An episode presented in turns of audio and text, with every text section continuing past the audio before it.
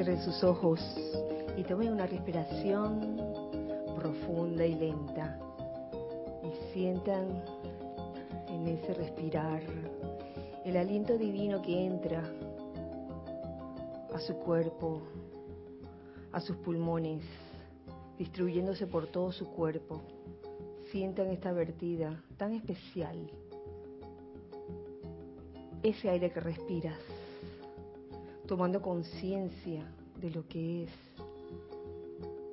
un aliento sagrado, un aliento divino, y cómo permea tu cuerpo de una vitalidad muy especial, que al mismo tiempo te hace sentir relajado,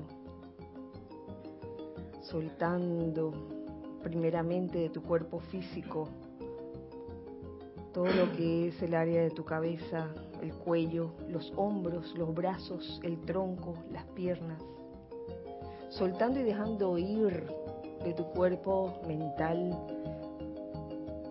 todos los conceptos viejos, todos los conceptos que están allí pero que en verdad no son beneficiosos ni productivos.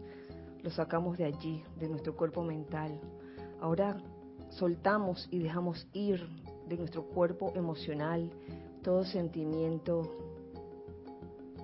de depresión, de tristeza, de irritabilidad, resentimientos, todo eso lo soltamos y lo dejamos ir. Todo sentimiento inferior a lo que es el sentimiento divino. Y sacamos de nuestro cuerpo etérico también toda memoria divina, perdón, toda memoria que no pertenezca a la memoria divina de lo que yo soy. Y con esta conciencia vamos a visualizar al, alrededor del lugar en que nos encontramos. En este caso de aquí, alrededor de este campo de fuerza, la sede del Grupo Serapis B de Panamá. Un óvalo de luz blanca resplandeciente que gira rápidamente, tan rápidamente que pareciera que no estuviera en movimiento, pero sí lo está, en movimiento, constante, produciendo luz luz cristal. Y vamos a visualizar como por encima de ese bolo de luz blanca resplandeciente desciende una lluvia de luz, de luz líquida dorada.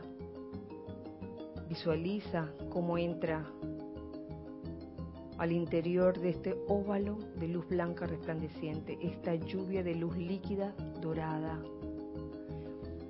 y cómo va cayendo en cada uno de nosotros, y como al caer y al entrar por nuestros poros, va permeando cada uno de nuestros vehículos inferiores con esta radiación dorada de paz de sanación.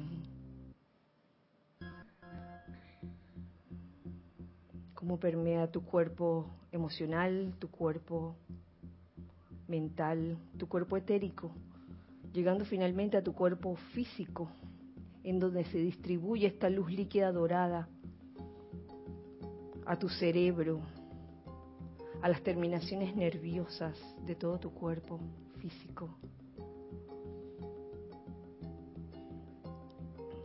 Siente el efecto de esta radiación en ti. Siente cómo ahora te haces más perceptivo a toda vibración, a toda radiación, como te haces más perceptivo a las ideas divinas y cómo eso te permite discernir, discernir lo real de lo ilusorio. Y nos quedamos así con esta vertida de la luz líquida dorada en todo este recinto y en todos nuestros vehículos inferiores, rodeados por el óvalo de luz blanca resplandeciente, el cual solo permite la entrada y salida de todo lo que son bendiciones, de todo lo que es energía constructiva y armoniosa. Que así sea y así es. Gracias, amado yo soy. Tomen una respiración profunda y al exhalar abran sus ojos. Muy buenas noches, muy feliz día. Tengan todos ustedes la presencia yo soy en mi corazón. Reconoce, saluda y bendice la presencia yo soy en todos los corazones presentes de este lado y del otro lado. Les doy la bienvenida y un cálido abrazo a este espacio de todos nosotros, los hijos del uno, en este hermoso miércoles primero de noviembre del año 2017. Bienvenidos sean todos. Gracias, hijos del uno, por estar aquí en todos sus cuerpos. Gracias, eh, Giselle, y gracias, Carlos por su servicio amoroso hoy en cabina, chat y cámara. Y gracias, hijos del uno, que están del otro lado. Gracias por estar aquí en este momento. Y pues si están en diferido también, igualmente gracias por escuchar este espacio, esta clase. Eh, en el día de hoy, pues, iniciamos el mes de noviembre, que aquí en Panamá lo conocemos como, como el mes de la patria hay muchos días libres, muchos días feriados en estos días, razón por la cual eh, los, los días se hacen un tanto irregulares y hasta, rápidos, se pasan volando. Hoy estamos a primero de noviembre y quién sabe, en un, en un abrir y cerrar de ojos ya estaremos finalizando noviembre. Hay días libres, 3, 4, 5, 6 de noviembre que es lunes también es libre 10 de noviembre. Eh, 28. 28 creo que van a haber 26. Ah, 28 de noviembre. Uy, hay muchos días libres en este mes. Eh, he sentido, pues, precisamente hoy, que es primero de noviembre, y ayer también, que era el último día del mes de octubre, una, un gran movimiento, una gran actividad. Y quiero compartir con ustedes, antes de comenzar el, tema propiamente dicho, lo vivido en estos días. Asumo que todos los que están presentes de este lado y del otro lado, hijos del uno, han recibido la circular anunciando la nueva publicación, El Santo Confortador.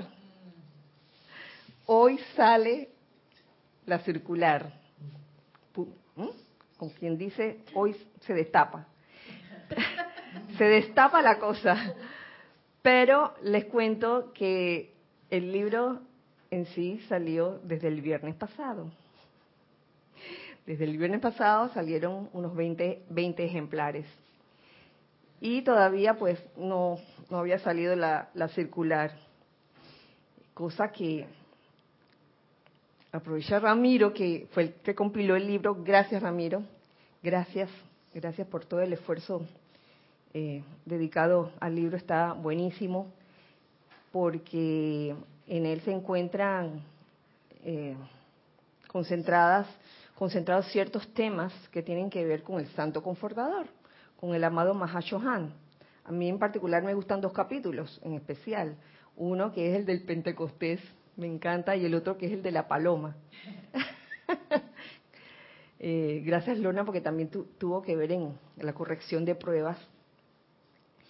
Y el viernes sale el libro y Ramiro en la clase lo anuncia y da la introducción y la primera amiga del alma internacional lo pide por WhatsApp quiero un libro de eso y también quiero Tata también hace una lista, ¿no? Ok, ok, amiga, amiga del alma. Ramiro dijo, llame ya. Fue increíble. Yo creo que Ramiro no había terminado la clase y esta, esta amiga del alma me estaba, me estaba chateando por WhatsApp. Ah, ya vieron que el WhatsApp para algo sirve, ¿no? Quiero el libro. Y bueno, ya se lo aparté junto con las otras cosas que había pedido. Y en ese interín, varios ejemplares van saliendo al librero que tenemos aquí en el salón de clase y van desapareciendo. Entre sábado y domingo también. El sábado sé que una persona se lo llevó y se lo dijo a otra amiga del alma y al día siguiente viene la otra amiga del alma, tres, quiero tres, no uno, tres, para los tres pares de ojos.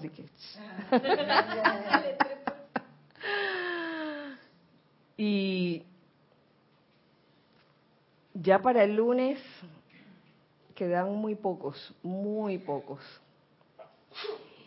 Y por un lado, la, circular tardaba un poco en aparecer porque habían ciertos, cierta situación que arreglar con, con el, la imagen, la imagen de la portada. Después me, me, me explicó Gonzalo. Y yo decía para mis adentro, ay, gracias que todavía no ha salido la circular, no, tengo, hay que ofrecer, no hay libro que ofrecer. Y entonces, ya se habían ido que prácticamente los, los 20 ejemplares que quedan como unos 5. Y entonces hoy sale la circular, por fin, hoy miércoles. Y me, me iban a tener listos 20 ejemplares más hoy en la tarde. Y en ese interín en que fui a buscar los libros, hasta que los traje para acá, para la sede, ya se habían acabado. ya se habían acabado. Y todo eso fue por los hermanos internacionales que fueron pidiendo. Y ya después de una hora o menos de una hora que me escribió la siguiente persona, le tuve que decir, lo siento, se agotaron y no salen sino hasta dentro de dos semanas más. Hay, hay que esperar porque precisamente estos van a ser días libres. Y eso fue lo que me explicaron en, en la imprenta. Así que yo les pido a los a los hijos del uno, amigos del alma, hermanos del alma, que por favor esperen, tengan paciencia, que ya vienen camino. Pero es, es una anécdota eh, graciosa de contar de que, wow, el, el, efecto que ha causado el santo confortador, el amado Mahashohan. y a todo esto también tuve que discernir, porque o los traía aquí primero para, para después hacer la repartición, o iba contestando los correos que me mandaban y los WhatsApp también. Está bien, cinco para ti, diez para ti, etcétera. Así era. No era que uno, yo quiero cinco, yo quiero diez. Así se acabaron. y tuve que discernir y, en verdad este esta vez le, le di le di el, el, privilegio que se lo llevaran primero los hermanos de afuera. Y bueno nosotros aquí yo creo que podemos esperar dos semanas más. Porque yo me quedé sin libro.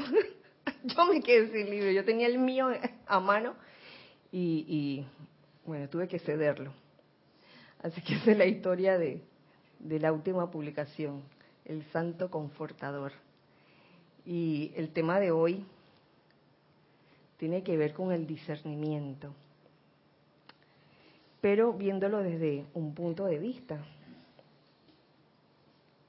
Yo creo que este tema es muy importante, ya que una de las cosas eh, o uno de los de las enseñanzas donde primero sale este tema del discernimiento, eh, lo trae Krishnamurti en el libro A los pies del maestro, que es una enseñanza que está descargada por el amado señor Maitreya, el amado señor Kusumi, Maitreya a través de Kusumi. Total, es la misma fuente, porque antes se decía, ay, viene del Señor, del amado Señor, del Maestro Ascendido Kusumi. pero este, en esa sucesión discipular se puede decir que viene del amado Señor Maestrella. Lo que importa es el contenido de esta enseñanza, que es eh, muy especial, sobre todo en el primer requisito para entrar al sendero, que es el discernimiento. Y lo primero que te dice esta enseñanza eh, es que el discernimiento, que es la capacidad de distinguir una cosa de otra, se debe tener no solo desde el principio, desde que tú escoges si quieres estar o no en un sendero espiritual, desde allí, pero debe seguir en todas sus etapas, el discernimiento debe seguir en todas sus etapas hasta el final. Porque si luego del primer discernimiento que haces ya te nos echamos a dormir entonces, nos podemos desviar en algún momento si no nos damos cuenta. Entonces, es, bueno, es bueno tener eso siempre presente, la, la capacidad para discernir. Y esa capacidad para discernir tiene varias características. Pero quiero compartir con ustedes primero lo que el amado Maestro Ascendido Kusumi nos dice sobre el discernimiento en un capítulo dentro del libro La Edad Dorada, enseñanza del maestro Kuzumi. Este capítulo se llama Desarrollo del Discernimiento. Y hay un párrafo que me llama la atención, que dice lo siguiente. Pueden hacer comentarios. Dice, cada corriente de vida sobre el sendero, tarde o temprano, llega a cierto punto donde comienza a girar hacia la queda y pequeña voz dentro del corazón.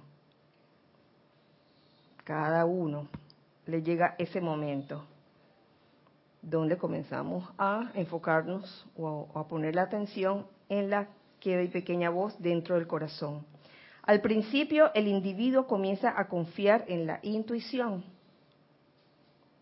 luego en la inspiración, y más tarde en ese contacto consciente que precede la maestría autoconsciente, el logro de la cual constituye su liberación divina de todos los conceptos humanos y de toda forma humana. Uy, que cuando llega a esa tercera etapa de contacto consciente, allí desaparecen conceptos humanos y forma humana. Yo creo que esa etapa es muy especial pero vayamos a la primera etapa, donde el individuo comienza a confiar en la intuición. En algunas partes de, la enseñanza de los maestros ascendidos aparece la intuición como parte de los sentidos, como el sexto sentido. Tenemos eh, la audición, la vista, el olfato, el gusto y el tacto.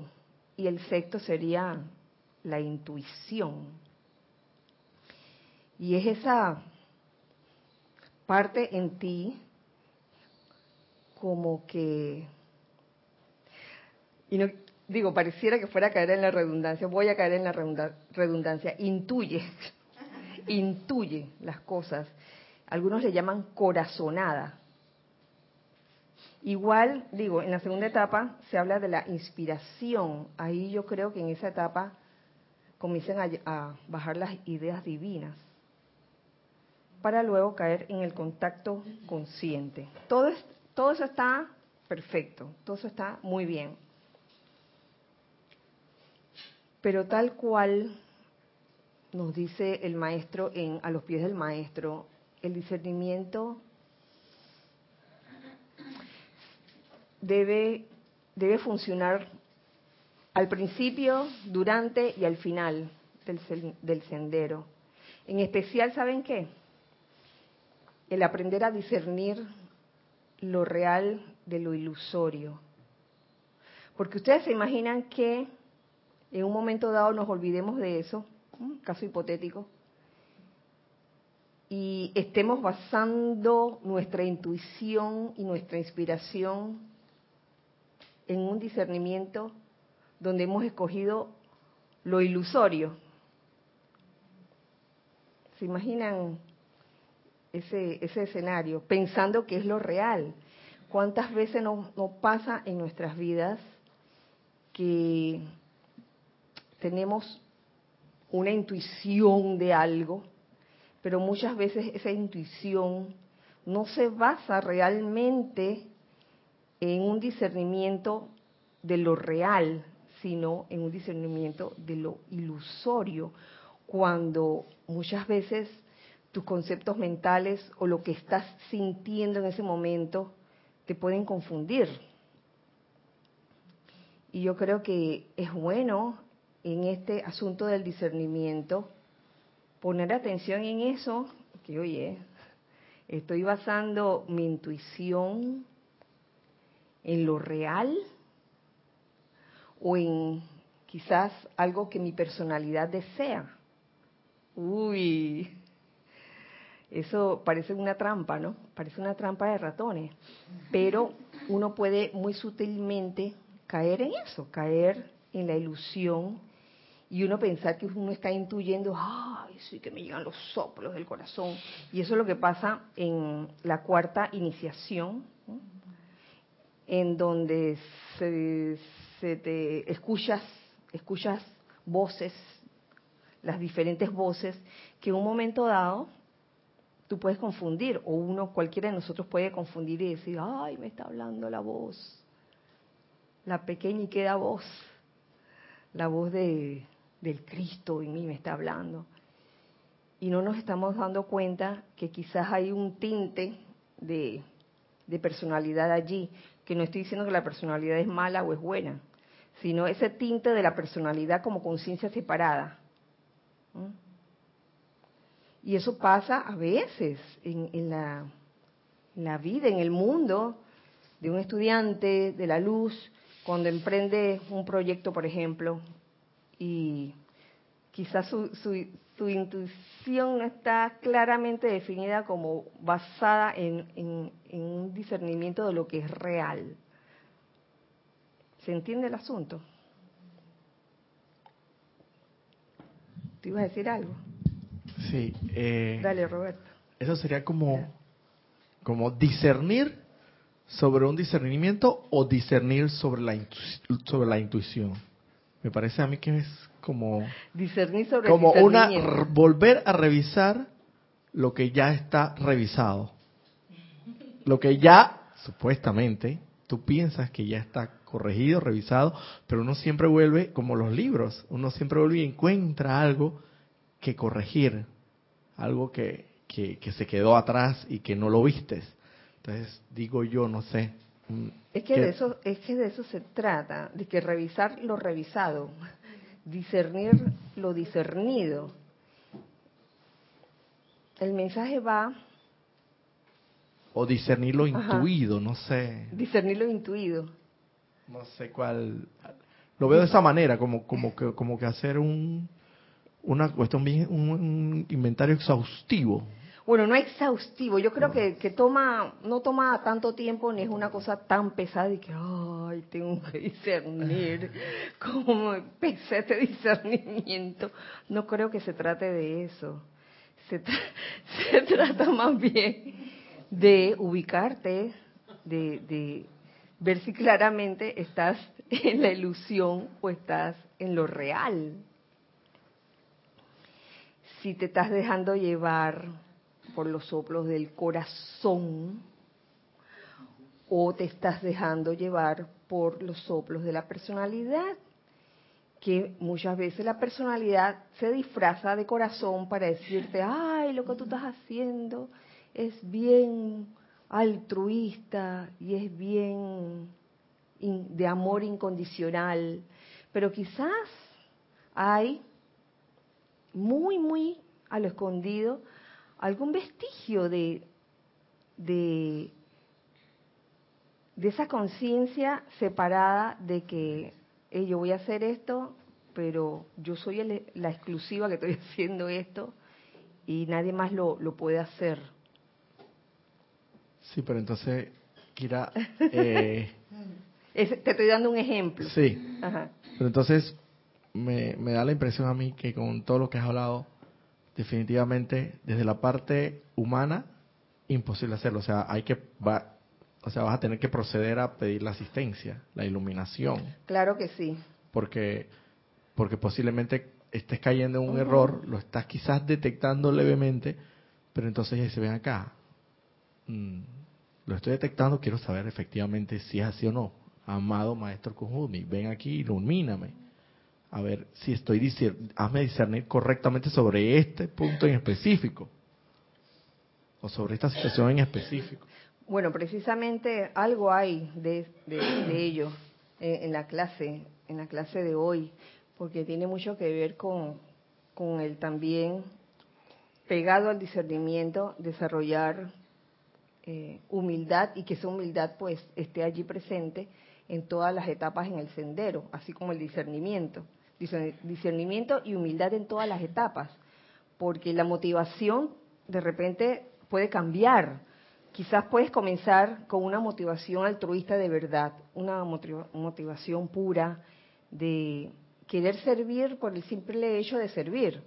Pero muchas veces, y, y quizás por motivos de, logros que se han hecho, uno como ser humano de repente puede dejarse llevar por la conciencia humana de, separatividad y pensar que, una es la única que, puede hacer el, trabajo. Y más adelante, cuando les lea lo que encontré acerca de, de ello, que tiene que ver con el discernimiento y también tiene que ver con, con el instructor, la imagen del instructor y también del, discípulo, cómo ve al instructor. Tiene mucho que ver. Ahí, por ahí viene, por ahí viene. Déjame, voy ir en, en, orden para que no se, no se vayan las ideas. Ajá. Precisamente con lo que acabas de, de decir, paso a otro capítulo del mismo libro, La Edad Dorada, en un capítulo que dice asistencia de un maestro. Dice así, hay dos caminos abiertos ante el Chela. Él puede preferir confiar solamente en ese él puede preferir confiar solamente en ese contacto que puede desarrollar entrando al silencio y comulgando allí con su Cristo que mora dentro, confiando en su intuición y capacidad para discernir entre la voz del silencio y las muchas voces de su personalidad. O, el otro camino, puede aceptar la asistencia del Maestro Ascendido que ya tiene pleno acceso a la mente crística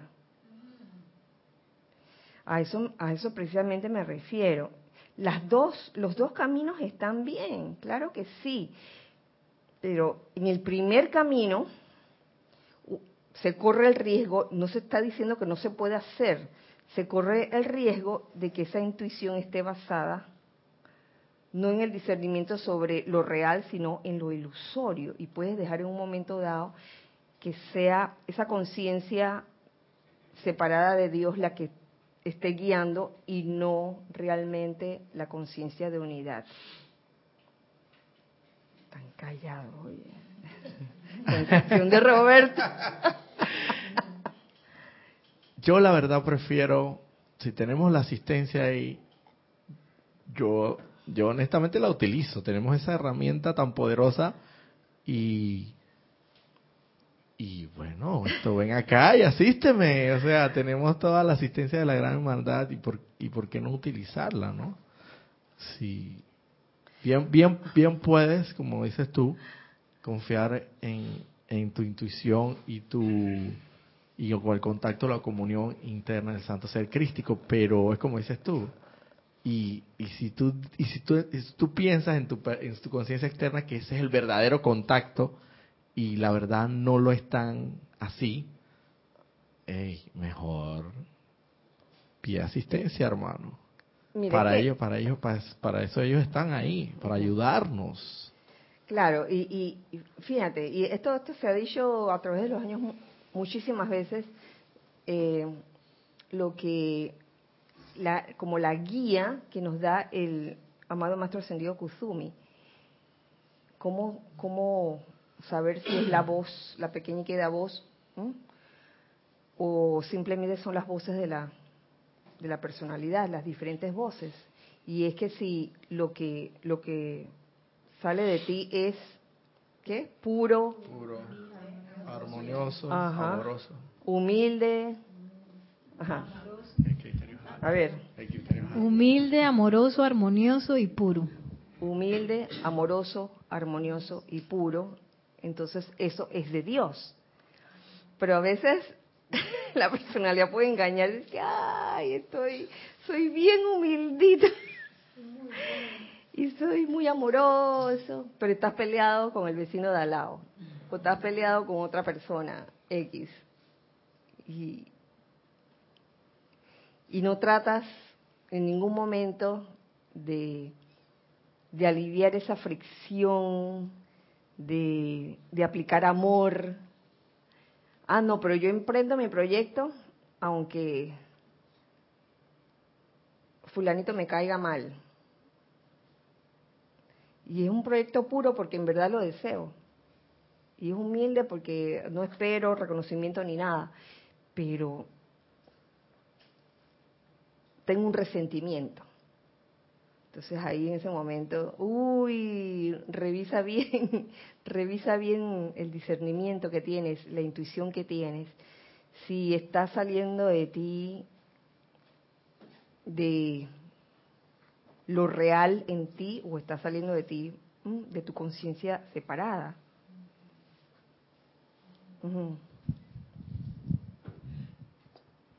Me parece entonces que el discernimiento es algo, es un sentido que se desarrolla, es como si fuera un sentido que se desarrolla.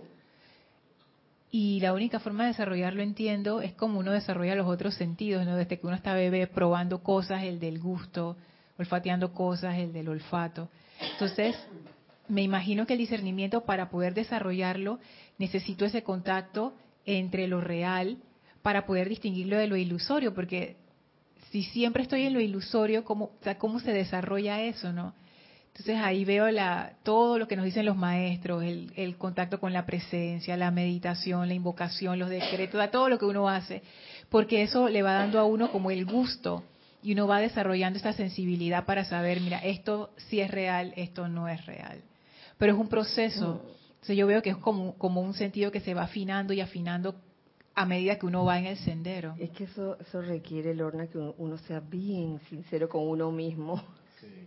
Que no se autoengañe pensando que estoy siendo bien altruista y, y lo que estoy haciendo es quizás creando algo eh,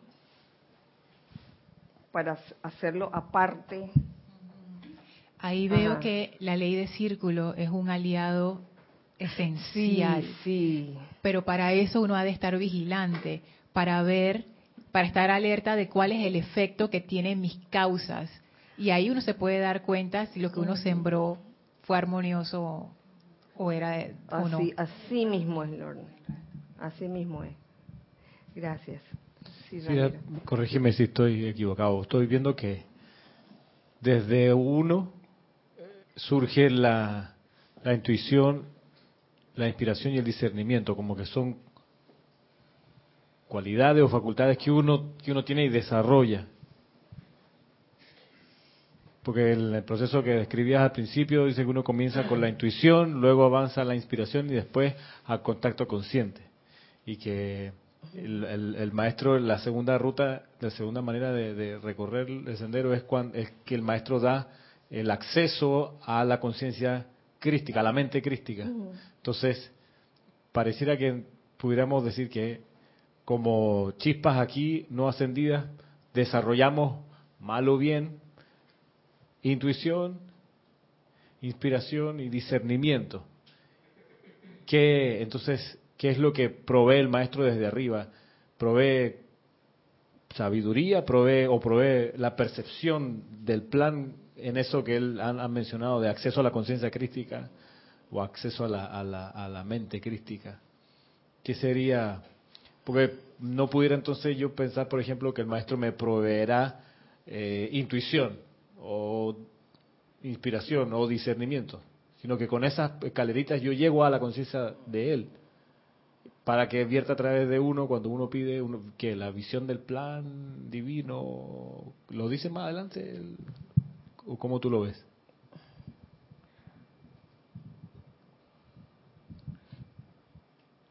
me recuerdas al, a la diferencia entre discípulo y chela en donde el chela ve el plan del maestro ¿verdad? y lo hace suyo puede ver el plan del maestro. ¿Será que ya como Shela se tiene mucha probabilidad de, llegar a la tercera etapa? No solo intuición e inspiración, sino a la, tercera etapa que se llama eh, el contacto consciente. ¡Wow! Eh,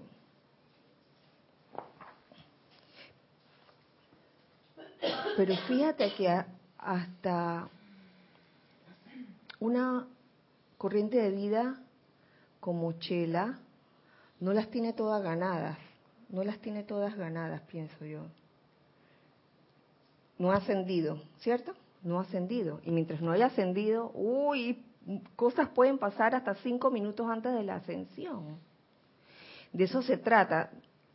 E, este este tema de hoy lo que trata es que podamos cubrir todos los valles que puedan haber en, en, el camino, sencillamente. No vivir que con miedo de que, ay, estaré intuyendo bien o estaré intuyendo mal, la inspiración será verdad será mentira, sino, oye, cubre todos los valles que pueda haber en el camino, para estar seguro de que, de que lo que estás haciendo o lo que estamos haciendo en un momento dado es eh,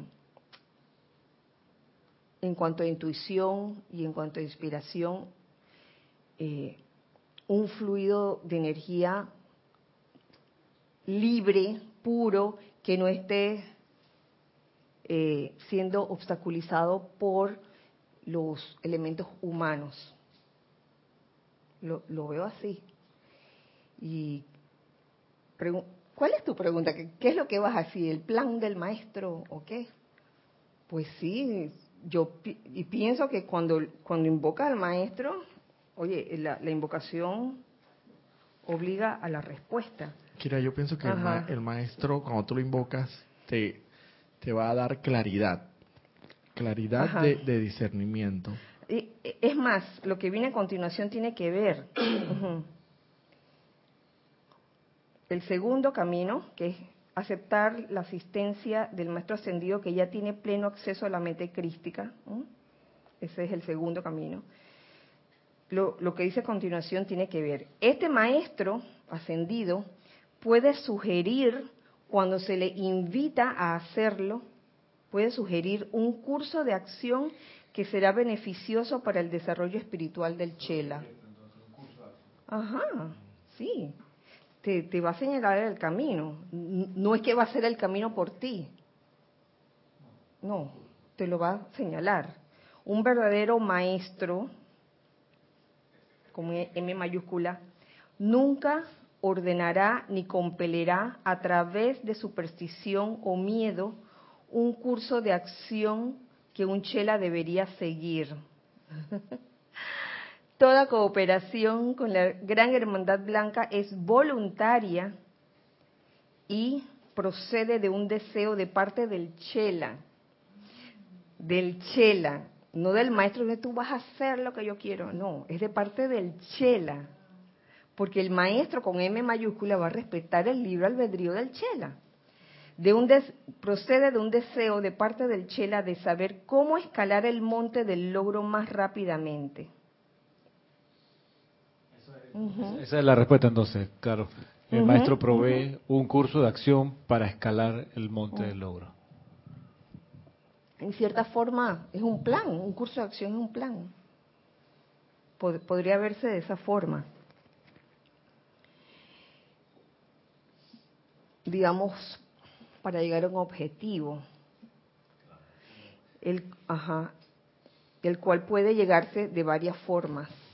Claro, pone como que pusiera una, una visión. Pero apuntando a, dónde se quiere ¿sí? Los estudiantes en el sendero, ¿alguien quería decir algo? Los estudiantes en el sendero pueden dividirse generalmente en dos grupos. Aquellos que aceptan la asistencia y sabiduría superior de guías que han transitado el camino antes y quienes por tal aceptación avanzan directo hacia arriba de la montaña, y aquellos que prefieren establecer su propio paso y proceden alrededor de la montaña sin la ayuda de tales voluntarios desde arriba, voluntarios con B mayúscula, sin ayuda de los maestros, de los maestros ascendidos. Cualquiera de los dos cursos es seguro.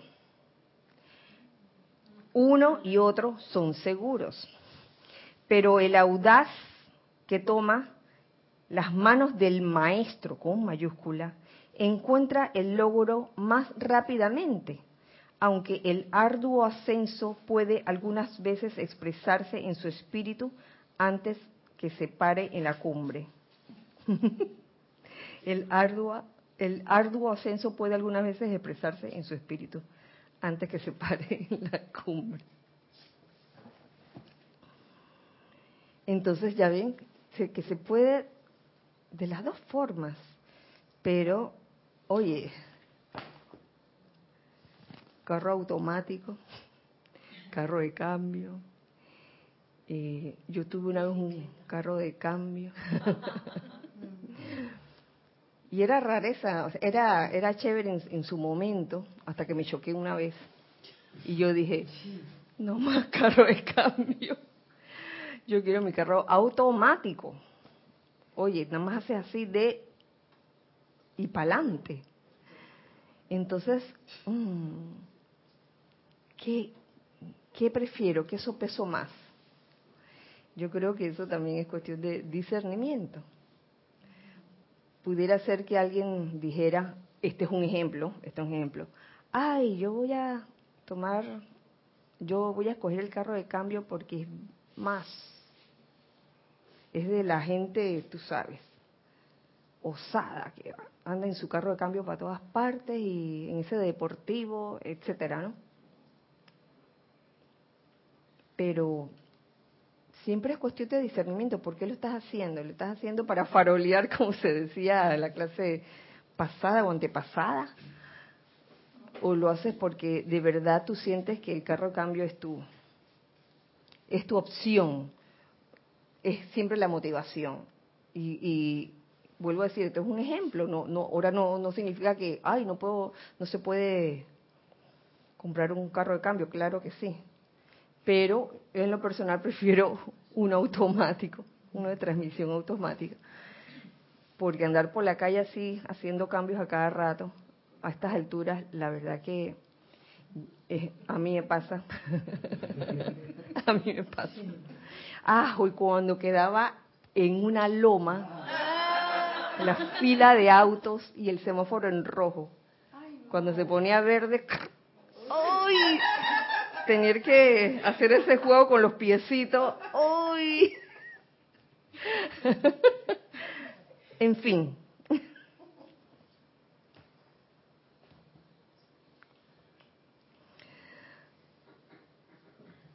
Vamos entonces a, a los diferentes eh, extractos que encontré. Gracias a tus compilaciones también. Eh, y en esta parte, en esta parte de, la clase es un tema de, discernimiento de cómo reconocer al verdadero mediador, instructor o maestro. Y eso sí es con, minúscula. Y encuentro aquí un extracto del amado Maestro Ascendido Jesús en su diario que nos dice lo siguiente. Muchos falsos mediadores han venido, pero siempre se puede poner a prueba su realidad de la manera siguiente. Si sus enseñanzas vuelven el ser externo hacia el propio ser divino yo soy del individuo,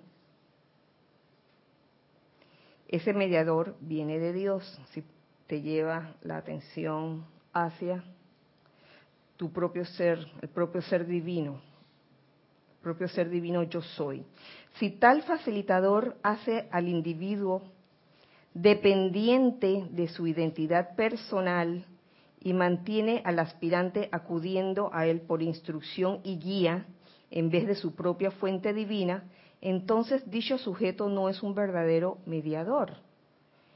Que eso puede suceder y ha sucedido a través de los años cuando hay ciertos mediadores o instructores que tal vez no tienen muy claro, no tienen muy clara la cosa y se forma esta relación instructor-discípulo como excesivamente dependiente. Y allí, fíjese, allí en, ese, en este, en este ejemplo o esta situación, supongamos que el estudiante escoge, ah, discerní, escoge el sendero espiritual. De ahí no me puedo dormir. Como estudiante de la luz no me debo dormir, porque, oye, tengo que estar pendiente de a dónde me está llevando la persona que me está guiando. Esto lo digo en serio, a dónde me está llevando. Si me está llevando a, su identidad personal y dependiendo siempre de, de él, de ese instructor, o de veras las enseñanzas que da vuelven el ser externo hacia el propio ser divino yo soy de ese estudiante. Así de sencillo. Otra guía que, que, me gustó y lo encontré aquí es un extracto que está contenido en el diario de, de Lady Nada, el capítulo 3, que dice así, cuanto más progresa un individuo sobre el verdadero sendero espiritual, tanto más humilde y desprendido se vuelve. Esta es una buena guía en cuanto a determinar la integridad y honor de tu instructor, y yo diría que también del estudiante, conforme va avanzando. Si conforme va avanzando en tiempo y espacio, ese instructor o ese estudiante se vuelve lo contrario, en vez de humilde se vuelve arrogante, farolero, etcétera. Uy, yo creo que en ese momento abre tus ojos y discierne, oye, esto no me está llevando realmente por un sendero espiritual.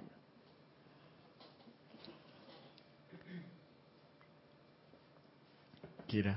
Ajá. En el caso entonces, ese último, que el estudiante se se estaría volviendo un poco arrogante y entonces correspondí, correspondería al verdadero instructor o maestro eh, que, es, que, que se supone que se está volviendo no arrogante sino humilde, detectar eso en el discípulo o el estudiante y hacérselo saber, oye, como que estás tomando un camino equivocado, hermano, eh, y haz las correcciones pertinentes en ese punto, fíjate, cada situación va a ser diferente.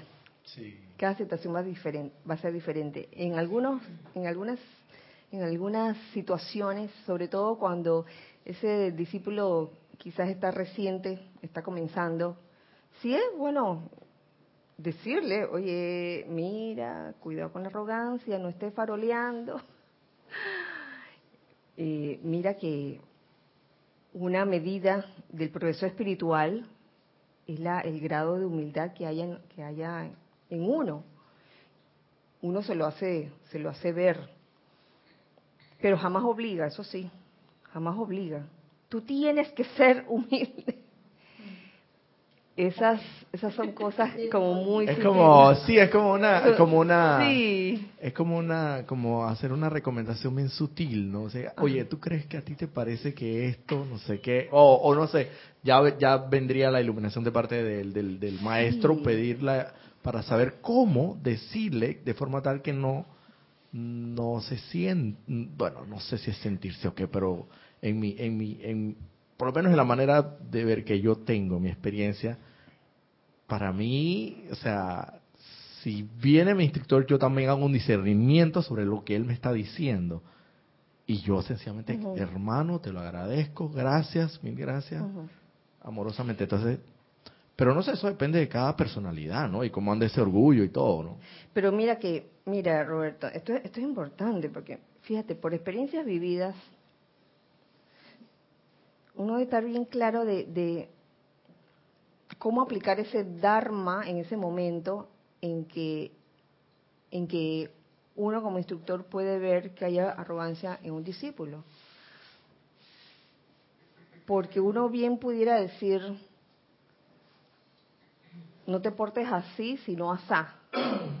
Y allí nada más se le está, se le está dando el, el pulimento en la forma externa. Se le está dando el Que pescado. ahí y no voy a, le voy a- está- ay, ay, ahora voy a hacer, comportarme como una persona humilde, comportarme por fuera.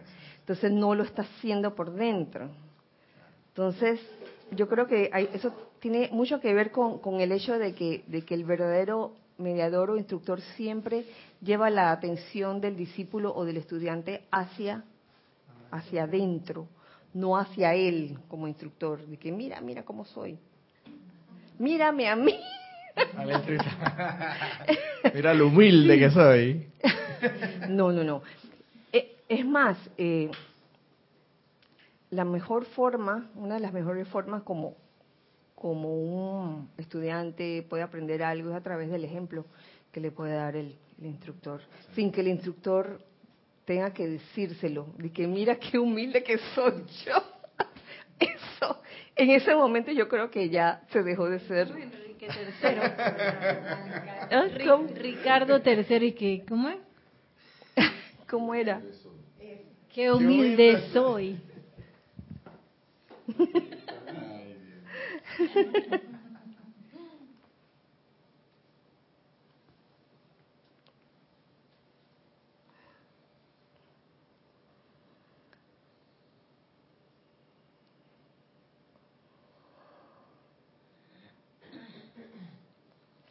Esta me gusta, esta que encontré.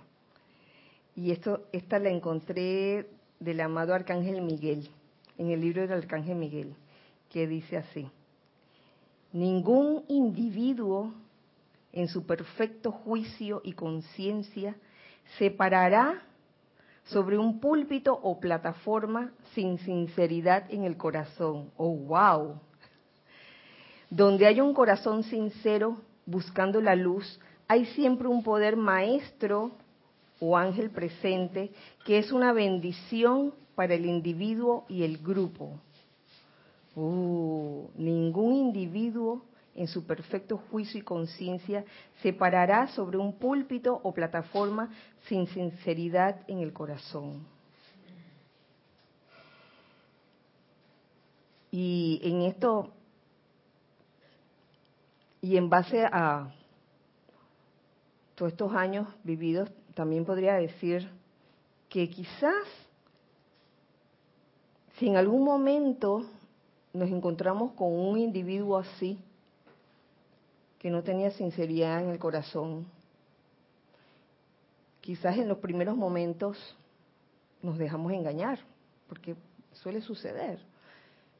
Pero para el estudiante que tiene ese sincero deseo de, de buscar y encontrar la verdad, yo creo que, tarde o temprano se le desarrolla esa intuición, precisamente, esa intuición de ver más allá de la forma y decir, lo que habla este individuo en el púlpito o plataforma, habla, wow, con una terminología muy especial, se ve que es bien fluido, que tiene bastante eh, habilidad, habilidad verbal, pero no sé, algo me dice es la intuición. Entonces esto también tiene que ver con el discernimiento.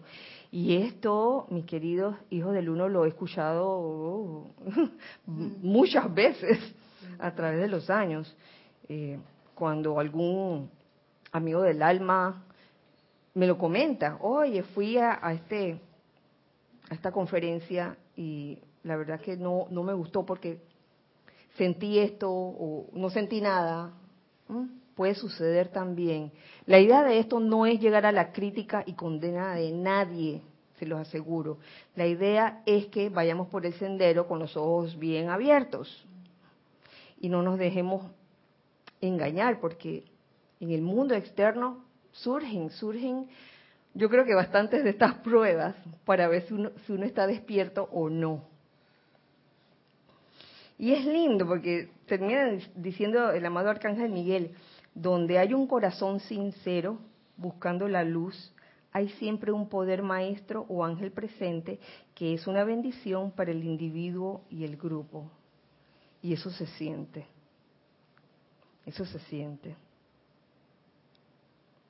La presencia de, del poder maestro o ángel. Encuentro otra, otra, otro extracto que también este, me impresionó y me llamó la atención, que es de mm, del amado Maestro Ascendido Kuzumi en su diario, donde dice lo siguiente, y trata eh, de cuán importante es ser cuidadoso con la luz en los corazones de quienes acudirán, acudirán a uno por cientos y miles.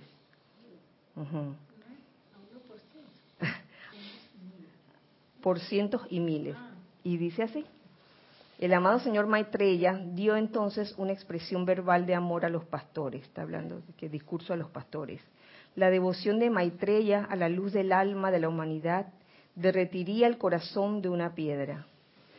Habló de la ternura que el pastor debería tener para con el desarrollo espiritual del hombre, ya que los delicados pétalos que están comenzando a brotar del alma que está despertando del sueño de las edades y que responden a la amabilidad, al amor, a la comprensión, a la compasión, pueden ser marchitados por una actitud hostil, indiferente o descuidada de parte de aquellos a quienes se les ha confiado su cuidado y desarrollo. Mm. Es como un bebé recién nacido. Sí, eh, hablando de del alma, esa alma que está en esa búsqueda. O cuando uno lo acaban de despertar, Que, que hay gente que despierta bien feo y hay gente que despierta bien bonito. Pero cuando a ti te hablan, uno está dormido y, te hablan fuerte, wow, uno hasta que se se sobresalta, ¿sí? Mm. Entonces oh, es súper delicado. Sí, porque esa alma es como el pétalo de, una flor, que en ese momento responden a la amabilidad. Claro, sí. Pero la amabilidad auténtica. al amor, a la comprensión y a la compasión. Mm. Y digo amabilidad verdadera porque hasta eso puede llegar disfrazado. Puede llegar disfrazado una muestra de, amabilidad que tantas veces lo he visto también en el mundo externo, no en el ámbito espiritual, pero sí en el ámbito de ventas de cosas. Laboral también, cepillando al jefe. Ay, cepilla. cepillando al jefe, por ejemplo. O a veces cuando hacen una llamada, lo atienden a uno y le dan un saludo que se nota que lo, están leyendo, se lo aprendieron de memoria. pero que el texto es muy cordial, pero la música es de que esto está como extraño. Ese es cuando llamamos para las tarjetas de crédito, los agentes de crédito. O sea, ya tienen rezado el principio y el final. Ya se lo saben de memoria. Al hablar, continúo leyéndoles este extracto, al hablar individualizó ante la asamblea un alma inocente perteneciente al mundo ortodoxo. Mostró la diminuta luz, blanca del alma, cual pequeño y apretado capullo en el corazón. Oh, la lucecita del alma. Esto es, esto es artículo de discernimiento, ¿no? Para ver que cómo, cómo estamos mm, recibiendo a esa alma. Procedió entonces a individualizar un amado clérigo ortodoxo, actualmente encarnado, según dicen, dice aquí el amado Kusumi, mostrando el amor y la luz del cuerpo emocional del presbítero que se vertía dentro del apretado capullo.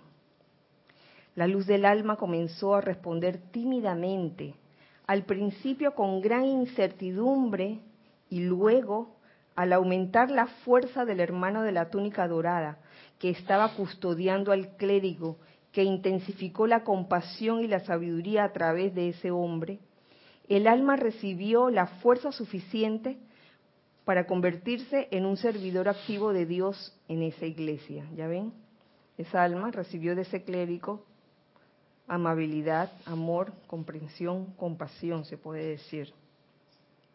Corrió entonces la cortina sobre ese ejemplo, y siguió el siguiente ejemplo, y nos, nos prestó otro servicio al mostrarnos otro clérigo con una corriente de vida fuerte, vigorosa y poderosa, pero que todavía pensaba más en el ego, con minúscula, que en el capullo de alma. Fíjense que no está diciendo que, ser fuerte, vigoroso y poderoso es malo, sino que aquí lo describían no solo como fuerte, vigoroso y poderoso, sino que como que todavía pensaba más en el ego, con minúscula, que en el capullo del alma y pudimos ver cómo esa personalidad fuerte, dominante y abrumadora del pastor potencial cerró la luz del alma joven y causó que el empeño del buscador de la luz cesara toda actividad espiritual adicional durante el resto de esa encarnación, hasta ese punto. Mm. Estas imágenes son bellas, son descriptivas y muestran a los chelas, quienes son nuestra esperanza, cuán importante es ser cuidadoso con la luz en los corazones de quienes acudirán a uno por cientos y miles. Imagínate. esta es una como una buena recomendación para discernir cuando se te presenta como guía o mediador un alma que es apenas un capullo y cuando se te presenta un alma que ya está, ya está como quien dice, bien caminada, bien caminada por el sendero, porque esto tiene que ver, ¿saben con qué? Con ser presencia confortadora. Uno es presencia confortadora en siete diferentes formas, no solo en, una.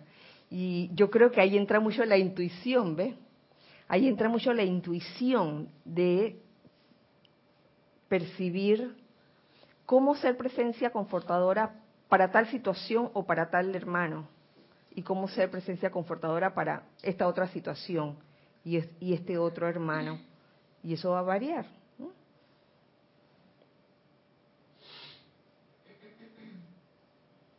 Esperamos encontrar entre ustedes aquellos que amen a Dios y al prójimo lo suficiente como para escoger traer luz, comprensión, confianza, fe y esperanzas a los corazones que se encuentran confundidos, además de estar en agonía espiritual y dolor. Yo creo que estas son sabias palabras del amado Maestro Ascendido Kusumi en cuanto a cómo tratar a estudiantes que uno percibe que pueden ser ese, ese capullo esa diminuta luz blanca del alma, como lo describe aquí el maestro ascendido.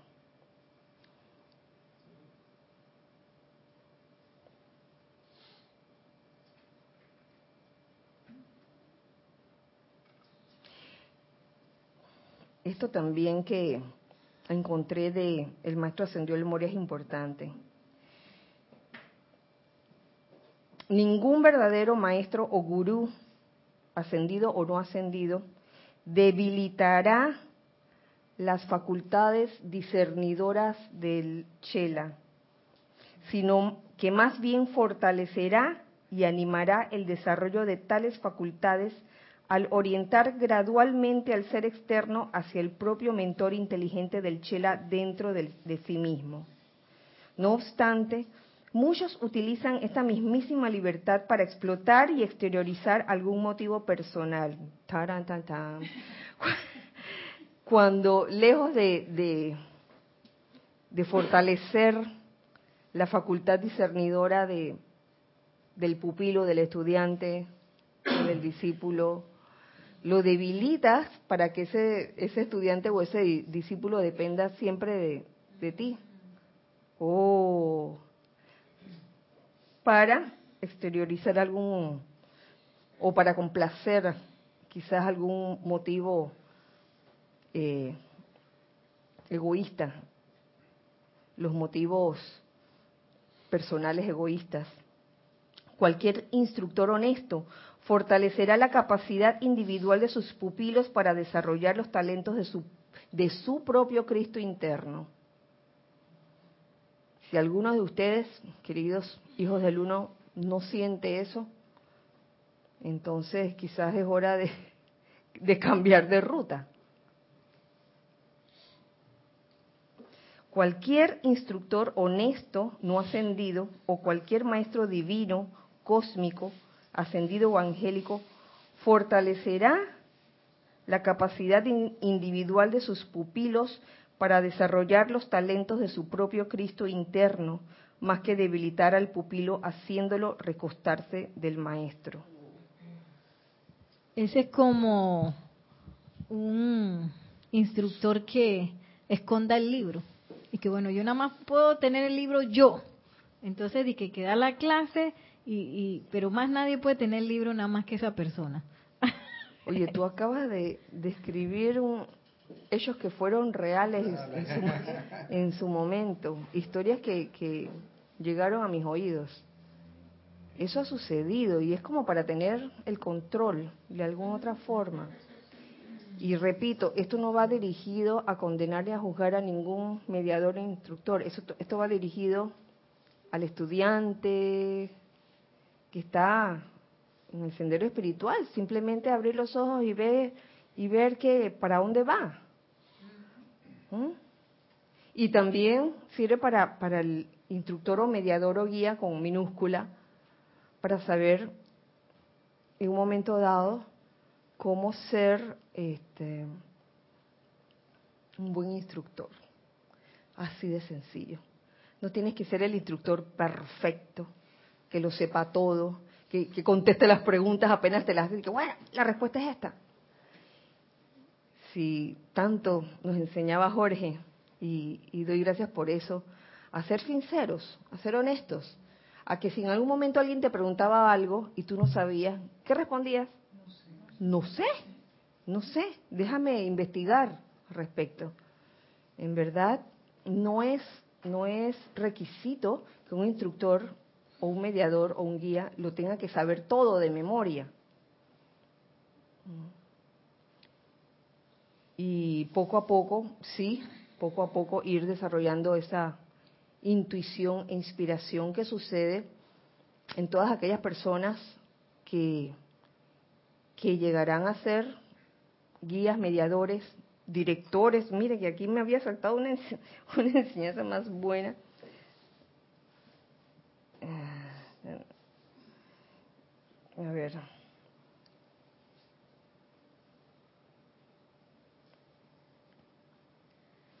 Dice, este es, del amado Arcángel Miguel. Cuando digo aquellos de ustedes que son directores, le hablo a cada estudiante bajo esta radiación, ya que ustedes han sido individualmente preparados para dirigir a cientos y miles de personas. Esto va para todos. Esto no es de que ah, la élite de los guías o de los instructores. Esto va para todos. Todo el mundo tiene la capacidad de ser un director.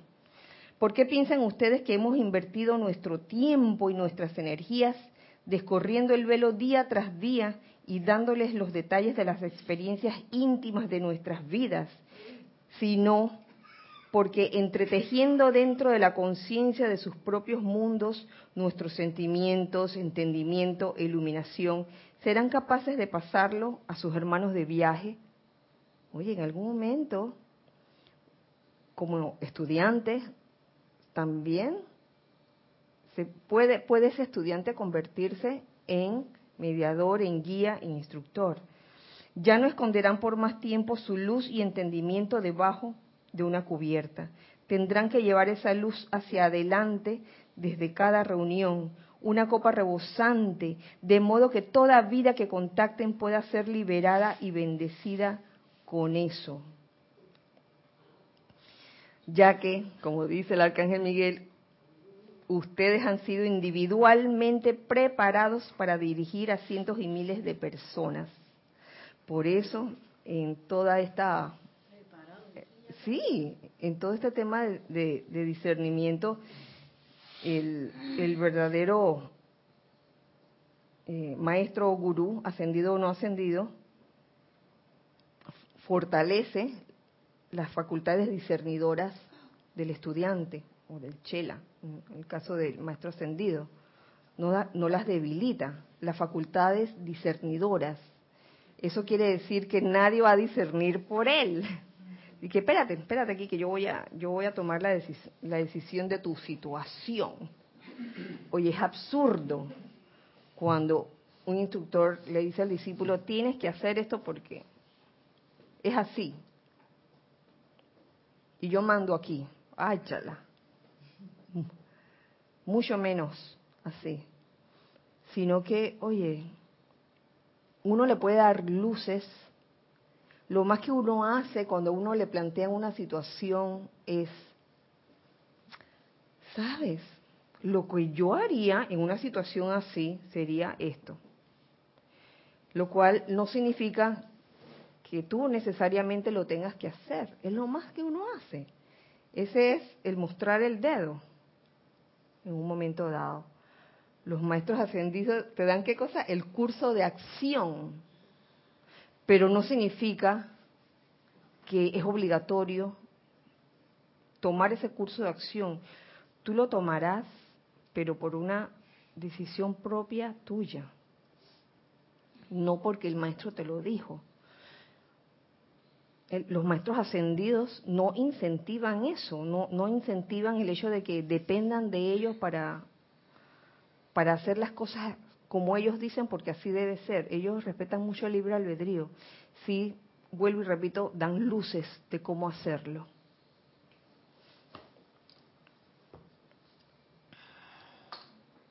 Bueno, señores.